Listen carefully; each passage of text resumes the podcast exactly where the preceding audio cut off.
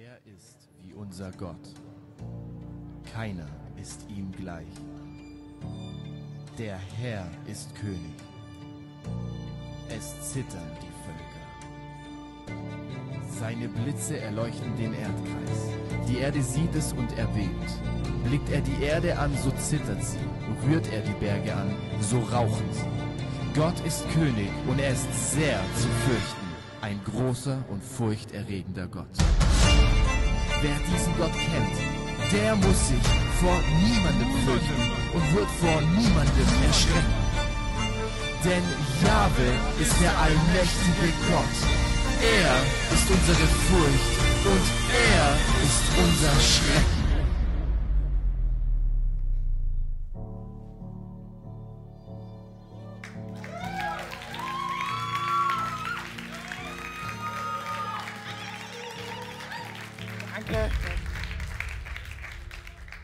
Unterwegs sagte Jesus zu seinen Jüngern, heute Nacht werdet ihr euch alle von mir abwenden. Denn es heißt in der Schrift, ich werde den Hirten töten und die Schafe der Herde werden sich zerstreuen. Aber nach meiner Auferstehung werde ich euch nach Galiläa vorausgehen. Aber, aber nach meiner Auferstehung werde ich euch nach Galiläa vorausgehen. Doch Petrus versicherte, und wenn alle sich von dir abwenden, ich niemals. Jesus erwiderte, ich sage dir, noch heute Nacht, bevor der Hahn kräht, wirst du mich dreimal verleugnen. Da erklärte Petrus, und wenn ich nicht, wenn ich mit dir sterben müsste, ich werde dich niemals verleugnen. Dasselbe beteuerten auch alle anderen Jünger. Und ein paar Verse weiter.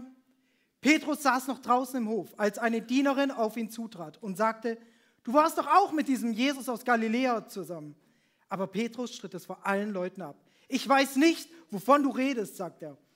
Als er danach zum Eingangstor ging, sah ihn eine andere Dienerin und sagte zu denen, die dort standen, der war auch mit diesem Jesus von Nazareth zusammen. Wieder stritt es Petrus ab, diesmal sogar mit einem Schwur. Ich kenne den Menschen nicht. Doch es dauerte nicht lang. Da traten die Umherstehenden auf ihn zu und sagten, natürlich bist du einer von ihnen, deine Sprache verrät dich. Petrus begann Verwünschungen auszustoßen und schwor, ich kenne den Menschen nicht. Mit diesem Augen, in diesem Augenblick krähte ein Hahn.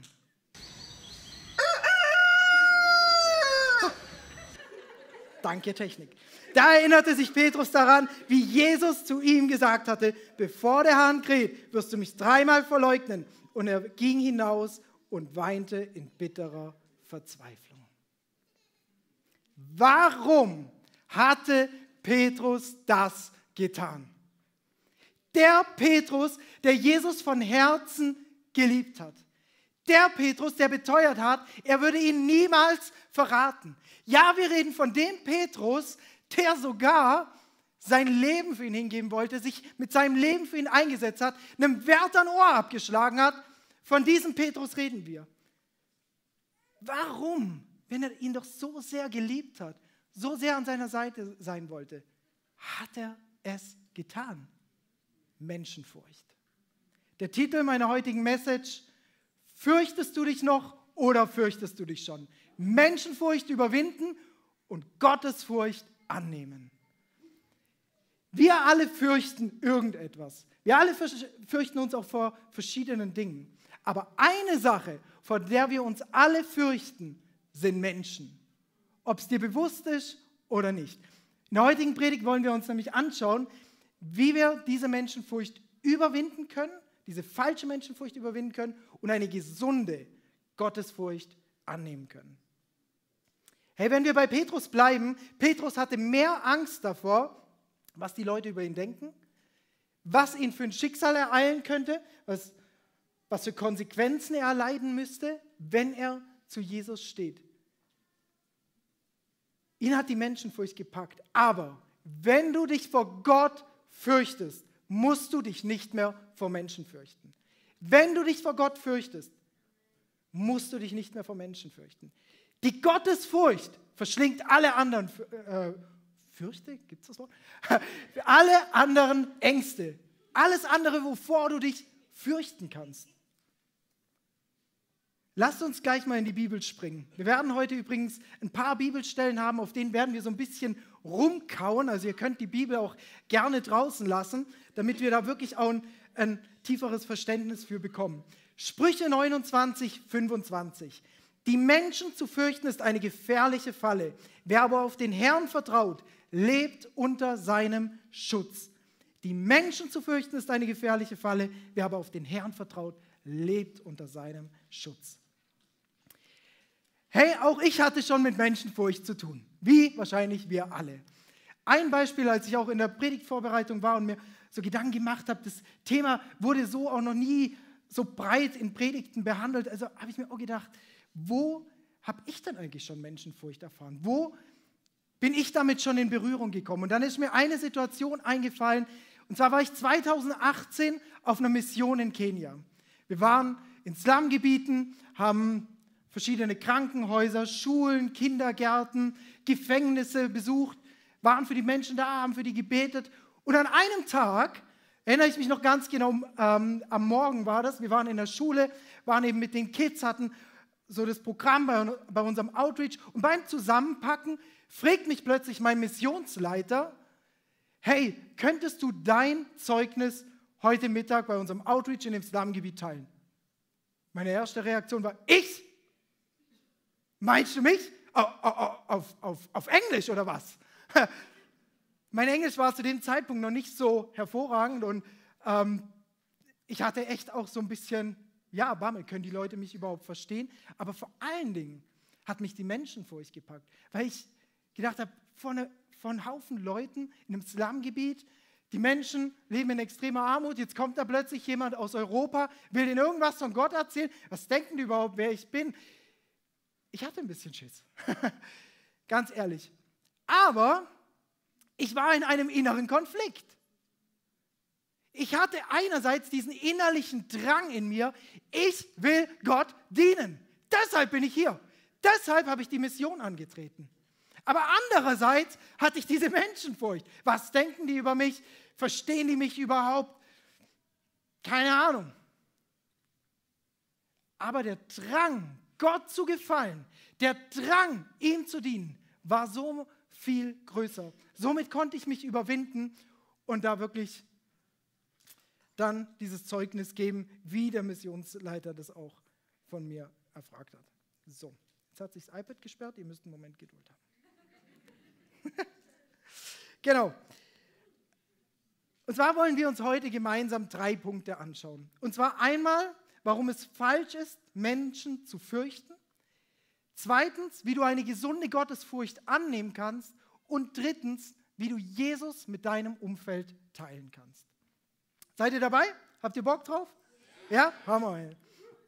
Super, dann ist mein erster Punkt, lege die Furcht vom Menschen ab. Lege die Furcht vom Menschen ab. Simpel und banal, lege sie ab. Galater 1, 10. Wie ihr seht, geht es mir nicht darum, Menschen zu gefallen. Nein, ich versuche Gott zu gefallen. Wollte ich noch Menschen gefallen, wäre ich kein Diener von Christus. Konzentriere dich darauf, wer du wirklich bist und nicht darauf, wie andere dich wahrnehmen sollen. Konzentriere dich darauf, wer du wirklich bist und nicht darauf, wie andere dich wahrnehmen sollen. Hey, wir haben drei Bilder von uns selber. Einmal das wahrgenommene Bild, also das ist, wie andere uns sehen. Dann haben wir unsere Selbstwahrnehmung, wie wir uns wünschen würden, dass andere uns sehen. Und dann gibt es das reale Bild. Das ist, wie wir wirklich sind. Mit unseren intimsten Gedanken, Wünschen, Hoffnungen, Motiven, Motivationen, Intentionen. All das ist unser reales Bild. Also, nochmal ganz kurz, Außenwahrnehmung, wie andere uns sehen, Selbstwahrnehmung, wie wir uns wünschen würden, dass andere uns sehen, und dann das reale Bild, also wie wir wirklich sind. Hey, das reale Bild kannst du gegenüber deinen Mitmenschen verbergen. Du kannst es gegenüber deinen Freunden, gegenüber deiner Familie sogar das ist ein bisschen schwieriger, aber trotzdem kannst du es verbergen. Aber nicht gegenüber Gott. Dein reales Bild kannst du nicht gegenüber Gott verbergen. Er kennt dich durch und durch. Deine ganzen Gedanken, deine Intentionen, deine Motivation, alles. Er sieht in dein Herz. Hey, und das reale Bild ist nachher auch das, was entscheidend ist, wenn wir eines Tages vor ihm stehen und auch Rechenschaft ablegen müssen. Das ist das Bild, was entscheidend ist, wenn wir vor dem Richterstuhl stehen. Deswegen sollte es in uns auch eine gesunde Gottesfurcht kreieren. Je weniger Gottesfurcht wir haben, desto mehr vertrauen wir auf das, wie wir uns wünschen würden, wie andere uns sehen, also unsere Selbstwahrnehmung. Und dann kann es ganz leicht passieren, dass wir anfangen, etwas vorzugeben, was wir eigentlich nicht sind. Wir fangen an, Masken zu tragen. Wir fangen an, uns vielleicht dem Druck des Vergleichens hinzugeben. Zu sagen, okay, was denkt die andere Person? Soll ich mich lieber so verhalten? Man fängt an, seine Schwächen und Fehler zu vertuschen vielleicht, beiseite zu drängen. Man fängt an, sich selber darzustellen. Vielleicht aus dem Grund, um sich selber zu schützen. Vielleicht aber auch einfach nur, um gut auszusehen vor anderen. Was auch immer da der Grund für ist. Aber der Fokus in unserer heutigen Welt liegt so stark auf diesem wahrgenommenen Bild, dass das reale Bild immer mehr in den Hintergrund rückt. Dabei ist das reale Bild, unser, unser Bestreben sollte sein, uns mehr und mehr nach dem realen Bild auszustrecken. Denn wenn wir auf andere schauen, um, oft machen wir das, wir schauen auf andere, um uns selber zu sehen, um uns selber zu reflektieren. Und was passiert dann? Es schleift unsere Identität, es, es schleift unseren Charakter, vielleicht in eine Richtung, die gar nicht gesund ist. Es kommt auf dein Umfeld an. Aber wer sollte unsere Identität schleifen und unseren Charakter? Einzig und allein Jesus Christus. Welchen Spiegel sollten wir also verwenden? Nicht irgendwelche Menschen, nicht Nachbarn, nicht Freunde, nicht Arbeitskollegen, nicht irgendwelche Leute in der Church. Jesus. Jesus allein. Jesus sollte unsere Identität formen. In welchen Spiegel schaust du also? In welchen Spiegel schaust du? Wir schauen so oft in unterschiedliche Spiegel. Raffi, vielleicht könntest du mal ganz kurz hochkommen. Ne, nimm, nimm dir ein Mic mit, bitte. Ich, ich, ich brauche kurz. genau. Guck dich mal in den Spiegel an. Wie siehst du aus? Gut? Ja? Super, du siehst gut aus. Yes. Gib ihm Applaus. Right. Siehst so gut. Dreh ihn mal um. Wie siehst du aus? Boah, 30 Kilo schwerer. Wie siehst du in dem aus? Normal. Und wie siehst du da so aus? Falsch rum? Falsch rum! Krass! Lass mal sehen. Tatsächlich. Crazy. Wow, das reicht schon. Vielen Dank dir.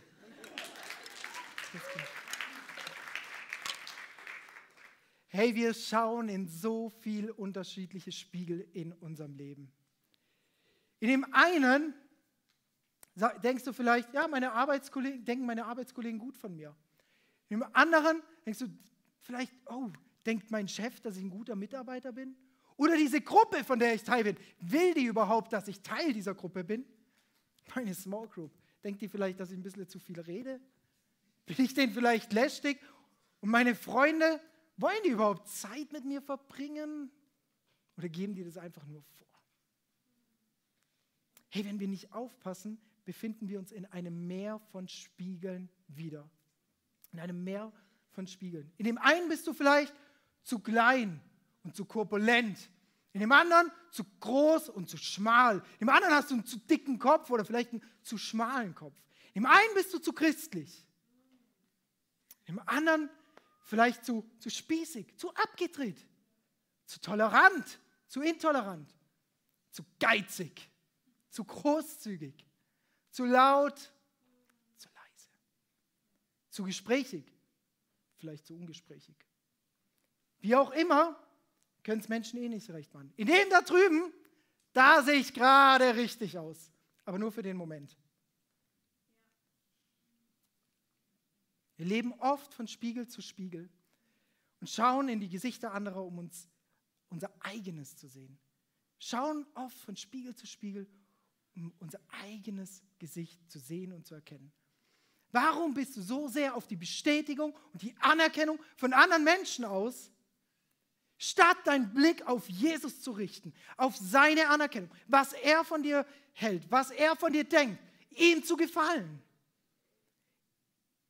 Denn es gibt einen großen Unterschied und der ist gewaltig. Deine Menschen um dich drumherum, ganz egal wer es ist, werden sich verändern. Aber einer verändert sich nie und das ist Gott. Er ist heute, er war gestern, heute und morgen immer derselbe. Und er wird sich niemals verändern. Und lasst ihm mal einen Riesenapplaus geben an der Stelle, weil er ist beständig. Er ist der Fels in der Brandung. Er wird sich nicht verändern. Egal was du tust, egal wie oft du deine Bibel liest, egal wie oft du in den Gottesdienst kommst, er ist gestern, heute und morgen derselbe. Nimm eine gesunde Gottesfurcht an. Das ist mein zweiter Punkt für heute. Nimm eine gesunde Gottesfurcht an. Wir gehen in die Bibel wieder Matthäus 10, 28. Fürchtet euch nicht vor denen, die den Leib töten können. Die Seele können sie nicht töten. Fürchtet vielmehr den, der Leib und Seele dem Verderben in der Hölle preisgeben kann. Hey, wenn du dir wirklich klar bist, wer Gott ist, wie groß er ist, über was er entscheiden kann und was, über was die Menschen in deinem Umfeld vielleicht entscheiden können oder du selber entscheiden kannst, dann solltest du keinen Grund mehr haben, Menschen zu fürchten. Wenn du dir im Klaren bist, wie groß unser Gott ist, brauchst du keine Menschen mehr fürchten. Die Bibel sagt uns, es ist nicht weise, die zu fürchten, die Seele ohnehin nicht töten können. Aber er er wird über deine Ewigkeit entscheiden. Er sieht das hier und jetzt, ja. Aber ich glaube, dieser Vers kann uns echt auch mal wieder so ein bisschen die Ewigkeitsperspektive vor Augen führen. Oft sind wir nämlich so in unserem Alltagstrott drin, oft hören wir es gar nicht oft genug. Hey, hey, hey, wir sind hier nur eine kurze Zeit. Für Gott ist diese Zeit von deinem Leben wahrscheinlich noch nicht mal ein Wimpernschlag in Zeit gemessen was die Ewigkeit eines Tages für uns bedeutet. Was ist also eine gesunde Gottesfurcht? Ich habe sie mal wie folgt beschrieben. Also es ist wirklich eine eigene, ähm, ja, eine eigene Bedeutung, die ich so getextet habe. Ist vielleicht nicht 100% vollständig, aber ich würde sie einfach mal vorlesen. Gottesfurcht ist, sich im Klaren darüber zu sein, wer Gott ist. Ein allmächtiger, heiliger, gerechter und unfehlbarer Gott, der sich nie verändert und dich so sehr liebt, dass er sein Leben für dich hingegeben hat. Und zu erkennen, wer du bist. Was eine Beziehung zu ihm für, dich, für mich bedeutet und was mit mir passiert, wenn ich die von ihm geschenkte Errettung ablehne. Also Gottesfurcht ist, sich im Klaren darüber zu sein, wer Gott ist. Ein allmächtiger, heiliger, gerechter, unfehlbarer Gott, der sich nie verändert und dich so sehr liebt, dass er sein Leben für dich hingegeben hat. Und zu erkennen, wer ich bin.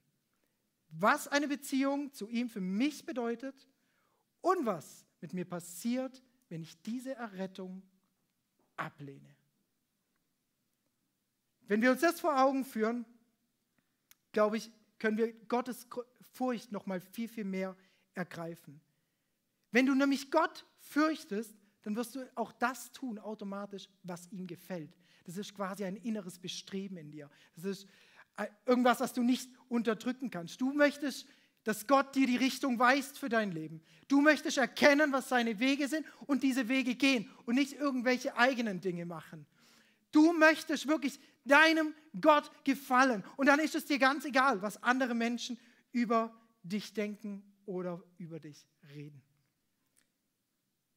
Lasst uns noch mal folgende Bibelstelle anschauen. Wie ihr seht, geht es mir nicht darum, Menschen zu gefallen. Nein, ich versuche Gott zu gefallen. Wollte ich noch Menschen gefallen, wäre ich kein Diener Christus. Wollte ich noch Menschen gefallen, wäre ich kein Diener von Christus, steht hier. Hä? Kein Diener von Christus. Sind wir uns der Schlagkraft dessen bewusst, was hier gerade steht?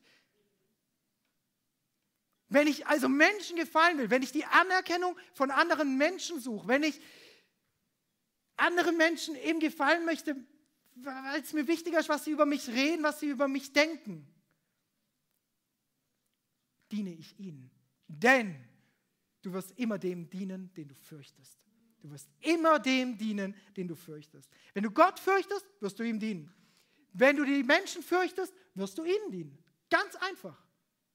Also die Frage ist, wen fürchtest du? Wir tendieren oft dazu, Personen zufriedenzustellen, die wir halt gerade nicht sehen. Oder sie vielleicht nicht zu beleidigen oder ja, sie zu enttäuschen vielleicht auch. Aber wenn wir Personen nicht sehen, wie jetzt zum Beispiel Jesus, aber wir wissen, er ist da, omnipräsent, dann fällt es uns meistens ein bisschen schwerer.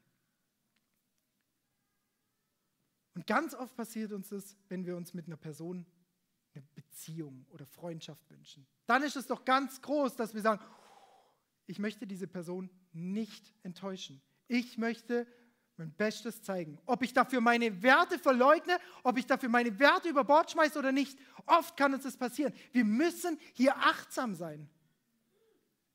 Dass die Menschenfurcht nicht über Gottesfurcht stellen. Lasst uns mal folgende Situationen anschauen. Du bist mit deinen Freunden unterwegs, seid gemeinsam unterwegs, äh, genießt die Zeit, deine Freunde packen Alkohol aus, ihr trinkt, also sie trinken, aber Gott hat dir aufs Herz gelegt, ganz persönlich, kein Alkohol zu trinken, einen klaren Verstand zu behalten. Hör das jetzt bitte nicht auf dem falschen Ohr. Das ist nicht irgendwie Gesetzlichkeit, Alkohol ist schlecht, sondern Gott kann zu jedem von uns ganz persönlich sprechen, dir ganz persönlich etwas aufs Herz legen, was nicht für deinen Nebensetzer gelten muss. Knickst du ein? Menschenfurcht. Bleibst du standhaft? Gottesfurcht. Andere Situation. Ja, ihr dürft applaudieren, come on. Wir haben großen Gott. Wir haben großen Gott. Come on, das sind nicht meine Worte, es sind seine Worte.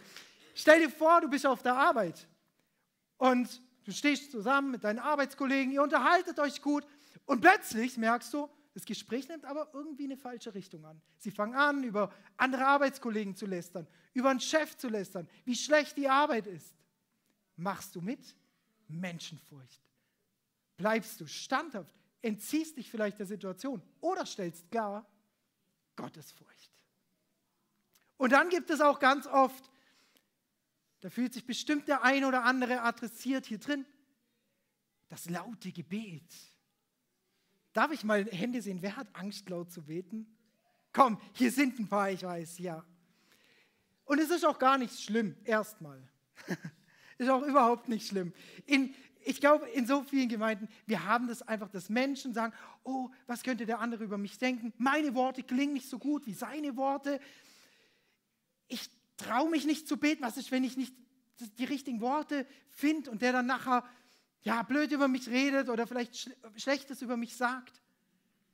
Hey, ich möchte dir eins sagen.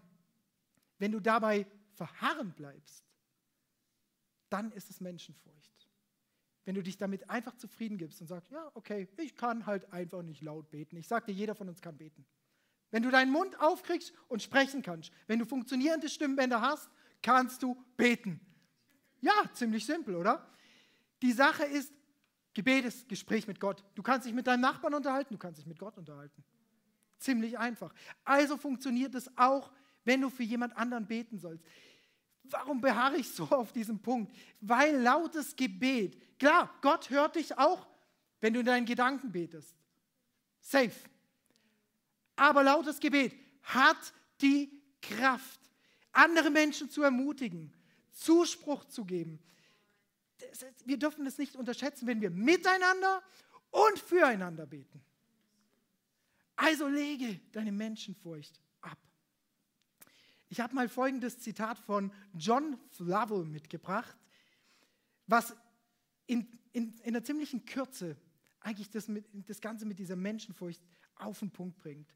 Der fleischliche Mensch fürchtet den Menschen, nicht Gott. Der starke Christ fürchtet Gott, nicht den Menschen. Der schwache Christ fürchtet den Menschen zu sehr und Gott zu wenig. Der fleischliche Mensch fürchtet den Menschen, nicht Gott. Der starke Christ fürchtet Gott, nicht den Menschen. Der schwache Christ fürchtet den Menschen zu sehr und Gott zu wenig. Hey, wir wollen starke Christen sein, oder? Irgendjemand da, der starke Christ sein will? Komm, mach mal ein bisschen Applaus. Come on. Wir wollen starke Christen sein. Wir wollen eine starke Gemeinschaft sein. Wir wollen eine starke Kirche sein. Und jetzt gibt es zwei Möglichkeiten. Zwei Möglichkeiten. Entweder du kennst Jesus bereits, du lebst dein Leben mit ihm, oder du kennst Jesus noch nicht, hast noch nie von ihm gehört. Aber du sagst, oh, das klingt aber interessant, was der da vorne spricht. Wer ist dieser Jesus? Ich möchte nachher nochmal darauf zurückkommen und dir die Möglichkeit geben, dein Leben umzukrempeln und von nun an wirklich dich auf diesen Jesus zu verlassen.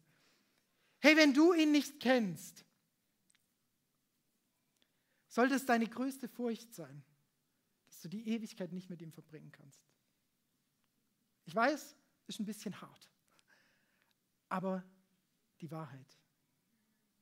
Wenn du ihn nicht kennst, wenn du ihn bisher nicht in deinem Herzen hast, wenn du dein Leben nicht mit ihm lebst, sollte deine größte Furcht sein, von ihm immer und ewig getrennt zu sein.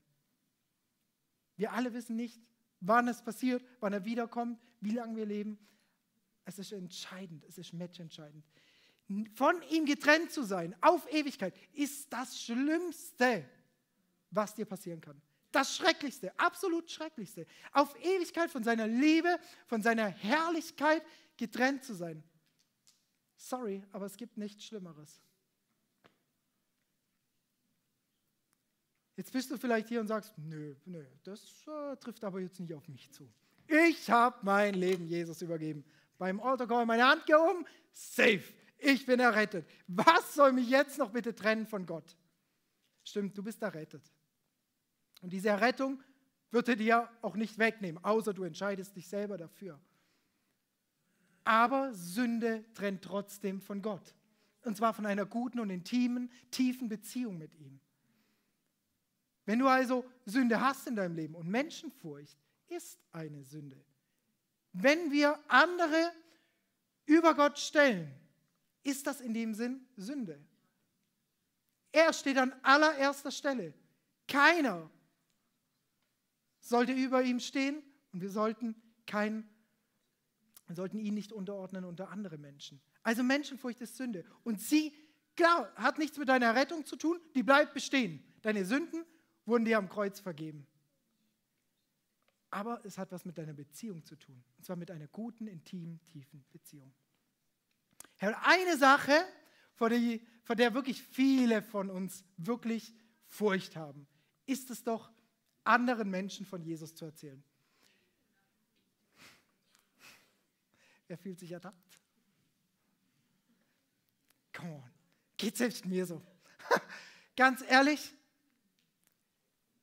wie oft klopft Gott an unser Herz und sagt, erzähl, diesem, erzähl dieser Person, erzähl deinem Arbeitskollegen, erzähl deinem Chef, erzähl deinem Freund von Jesus. Und du tust es nicht, weil du vielleicht Furcht hast, weil du Angst hast. Oh, das könnten über mich denken dann wird Arbeit aber nicht mehr so angenehm die nächsten, nächsten Wochen.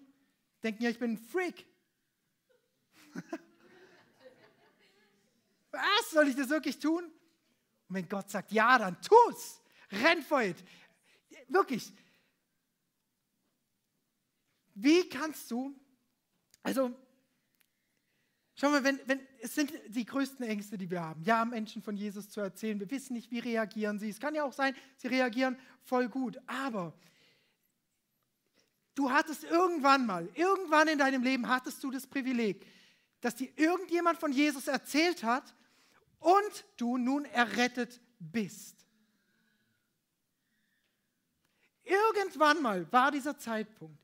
Und wenn du die Botschaft des Evangeliums verstanden hast, wenn du der Kraft, dir der Kraft vom Evangelium bewusst bist, dann kannst du nicht anders, als die Botschaft zu teilen. Wie kannst du sowas für dich behalten? Wie kannst du sagen, ich habe die Errettung, aber mein Arbeitskollege, dem, dem gönne ich es nicht? Es tut weh, ich weiß. Es hat auch was mit Überwindung zu tun. Aber hey, wenn du dir der Liebe und Gnade Gottes bewusst bist, was er in deinem Leben vielleicht getan hat, wie er dein Leben aufgeräumt hat, wie er dir neue Hoffnung, neue Perspektive für dein Leben gegeben hat, wie kannst du das zurückhalten für andere Menschen? Bring's raus. Mein Herz schlägt für die Verlorenen. Auch für die Erretteten. Auch die müssen gebaut werden. Alle. Aber hey, Jesus hat uns einen Auftrag gegeben und wir sollten den nicht einfach so hinnehmen. Hey, es gibt diese zwei Arten von Christen. Aber ganz allgemein gesprochen, es kann sein, du bist ganz anders und ich hoffe, du bist ganz anders. Es gibt die Christen, die leben authentisch, eine echte Beziehung, echte Nachfolgerschaft mit Jesus. Sie sind, du siehst auch die Früchte vom Heiligen Geist auf ihrem Leben. Sie sind großzügig, sie sprechen über Jesus mit anderen in der Gemeinde, in der Small Group. Sie tun all das, was so zu einem guten christlichen Leben gehört. Also man sieht wirklich, wenn du auf ihr Leben schaust, siehst du, ja, das sind ganz gute, passable Christen. Ja? Aber oft erzählen sie niemand von Jesus. Andererseits gibt es die Christen, die haben sich vielleicht mal bei irgendeinem Event kurz entschieden für Jesus, folgen ihm auch so ein bisschen lauwarm nach, aber erzählen anderen von Jesus. Darf ich mal ganz ehrlich sein? Das ist mega schlechte PR für Jesus. Mega schlechte PR. Ah, vielleicht lieber leise sein an der Stelle.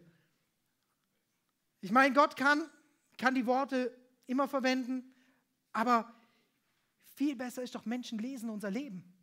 Sie lesen unser Leben. Sie hören unsere Worte, ja, aber sie lesen unser Leben.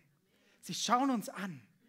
Und wenn wir nur groß sind im Labern, aber nicht wirklich authentisch diese Nachfolgerschaft leben und dazu gehört halt auch mal rauszugehen und Menschen von Jesus zu erzählen.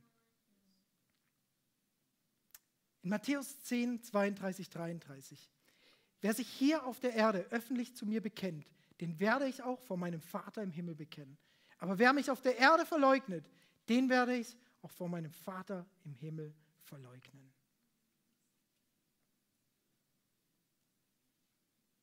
Oft denken wir bei diesem Vers, dass es darum geht, zu unserem Glauben zu stehen.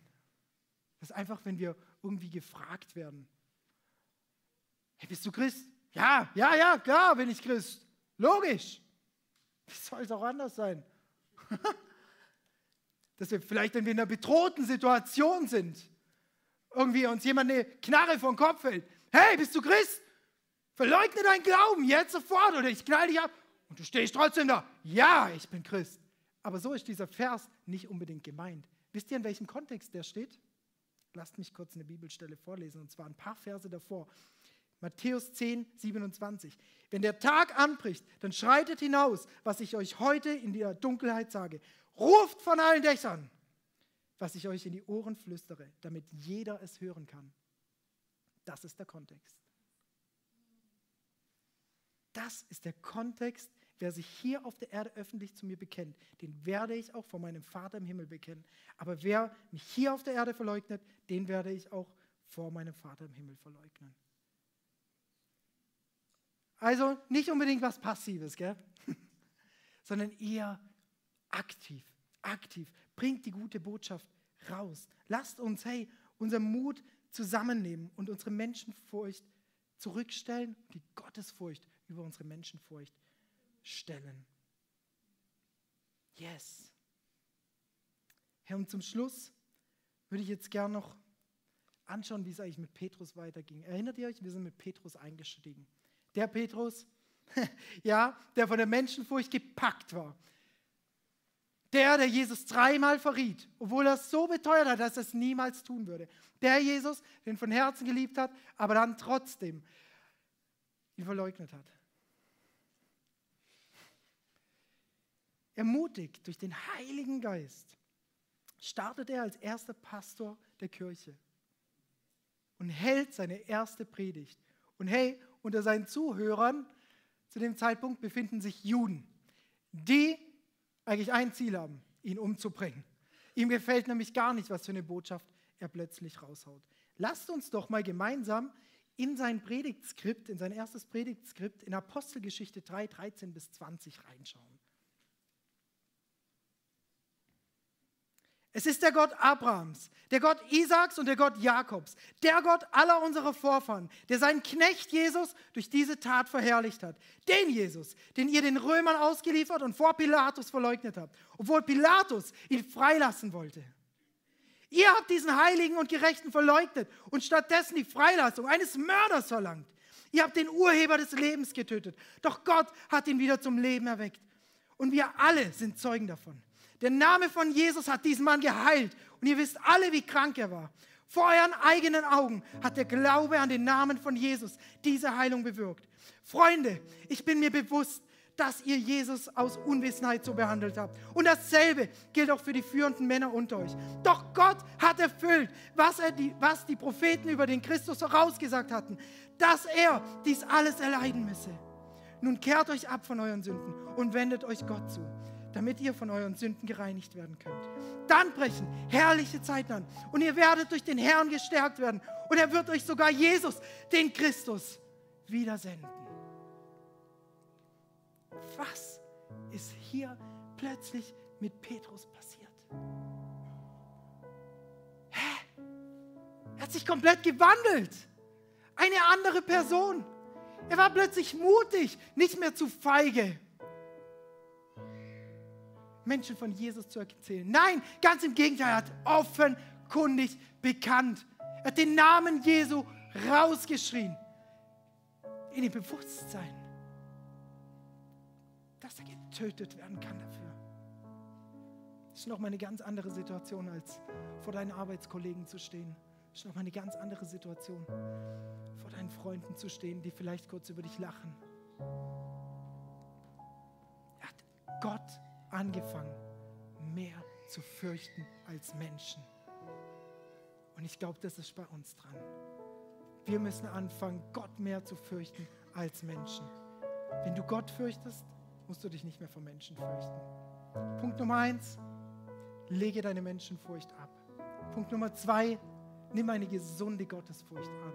Und Punkt Nummer drei, come on, erzähl Menschen von Jesus. Bring die gute Botschaft raus.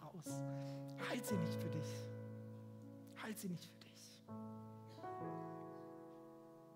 Gott liebt uns alle. Da sind so viele verlorene Menschen da draußen. Die gilt es zu retten. Das können wir nur, wenn wir die Menschenfurcht überwinden. Überwinden. Das ist ein Beispiel. Menschenfurcht kann sich noch in ganz vielen Facetten und Fassaden zeigen. Ich habe euch einige Dinge aufgezeigt, einige Dinge gezeigt. Bei dir ist es vielleicht was ganz anderes. Vielleicht sitzt du heute Morgen da und merkst, bei mir ist gar nicht das Problem, Menschen von Jesus zu erzählen. Ich habe eine ganz andere Furcht vor Menschen. Was auch immer es sein mag. Dann bring sie vor Gott. Bring sie vor Gott und sag Gott, ich möchte sie nicht mehr. Ich möchte dich allein fürchten. Dich und niemand anders. Niemand anders. Ja, und jetzt würde ich uns bitten, kurz alle mal aufzustehen. Vielleicht bist du heute Morgen da und du sagst, es klingt ja alles ganz gut, was du da erzählst, aber diesen Jesus, den kenne ich nicht. Wer ist es? Was hat er mit meinem Leben zu tun? Ich habe das verstanden, ich sollte mich fürchten, dass ich die Ewigkeit nicht mit ihm verbringen darf. Aber was bedeutet das wirklich? Was bedeutet es, ihm nachzufolgen? Und du sagst jetzt, du merkst jetzt, wie an dein Herz anklopft, wieder was ist dann möchte ich dir jetzt gleich die Chance geben, dich für Jesus zu entscheiden, dass du ab heute an ihm nachfolgen kannst und nicht mehr irgendwelchen Menschen, Menschenfurcht dich hingeben musst. Wenn du da bist, heute Morgen, und während jetzt alle Augen geschlossen sind, wir möchten wirklich Privatsphäre geben, lass uns wirklich alle Augen schließen. Und wenn du da bist und merkst, Gott klopft jetzt an dein Herz an und du möchtest umkehren, von jetzt an alles anders machen und wirklich dein Leben Jesus übergeben, dann streck bei drei deine Hand. Eins, Gott liebt dich. Zwei, er hat sein Leben für dich am Kreuz hingegeben, dass deine Sünden vergeben sind, dass du ein Leben mit Hoffnung und Perspektive führen kannst. Und Nummer drei, jetzt ist dein Moment. Streck bitte deine Hand. Streck bitte deine Hand, wenn du hier bist. Danke, danke, danke, danke, danke. Ist noch irgendeine weitere Person da? Ist noch irgendeine Person da? Wenn du jetzt da bist und du merkst, es klopft an, heb jetzt deine Hand, damit ich weiß, für wen ich beten darf. Danke, danke, danke, danke. Ich bete, uns, ich bete jetzt vor, ihr dürft die Hände wieder runternehmen und wir alle beten gemeinsam mit. Danke, Jesus, dass du mich liebst. Danke, dass du am Kreuz für mich gestorben bist und wieder auferstanden bist. Komm in mein Herz. Übernimm die Führung für mein Leben. Füll mich mit dem Heiligen Geist. Lass mich erkennen, wer du wirklich bist. Von heute an will ich dir, will ich dir bedingungslos und kompromisslos folgen. Für den Rest meines Lebens. Ey, so schön, dass du mit dabei warst. Wir sind am Ende dieser Session angekommen und ich hoffe, dich hat es weitergebracht und dir hat es auch gefallen. Ey, wenn das der Fall ist, darfst du gerne ein Like da lassen, du darfst den Kanal hier abonnieren und auch diese Glocke aktivieren. Dann wirst du nichts mehr verpassen hier, was auf diesem YouTube-Channel abgeht. Wir haben hier alle Locations aufgelistet, wo wir uns physisch jede Woche treffen. Und wir würden es lieben, wenn du dir die raussuchst, die am nächsten von dir ist und mal vorbeikommst, dass wir dich da begrüßen dürfen und dich da auch kennenlernen dürfen. Hey, und wenn dir gefällt, was wir hier machen, was wir auf diesem YouTube-Channel hier machen, dann darfst du uns auch da sehr gerne unterstützen, ganz finanziell. Du hast hier einen QR-Code zu PayPal, wo du ganz einfach spenden kannst. Oder du findest auch den Link dazu zu allen anderen Möglichkeiten, wie du uns unterstützen kannst, direkt in der Infobox. Und da kannst du sehr gerne draufklicken und vielen Dank an alles, was du da auch gibst. Wenn du das erste Mal heute hier bist oder dich für Jesus entschieden hast, dann sage ich herzlich willkommen in der Family. Ey, du bist Teil einer riesen Church Family, einer Familie von Gott. Und wir, wir glauben daran, dass wir als Kirche Familie sind und eine Familie kennt sich untereinander. Und wir würden es lieben, dich auch kennenzulernen, dich willkommen zu heißen in dieser Familie. Deswegen füll doch gerne das Kontaktformular aus, das wir unten in der Videobeschreibung haben. So kannst du gerne berichten von dir und wir können mit dir in Kontakt treten und dich kennenlernen. Und auch wenn du sonst merkst, ich erlebe was mit Jesus heute durch diese Session, oder durch die ganze Woche hinweg, hey, lass uns das gemeinsam teilen. Auch da findest du einen Link, wo du reinschreiben kannst, was du erlebst, weil wir wollen aneinander teilhaben und erleben und spüren, was Jesus in den verschiedensten Orten, in den verschiedensten Leben von Menschen tut. Und es motiviert einfach enorm. Deswegen auch da herzliche Einladung, teile das sehr gerne, was du da erlebst. Hey, und ich freue mich auf die nächste Session mit dir oder dich an einem unserer Standorte begrüßen zu dürfen. Und ich wünsche dir alles Gute, mach's gut.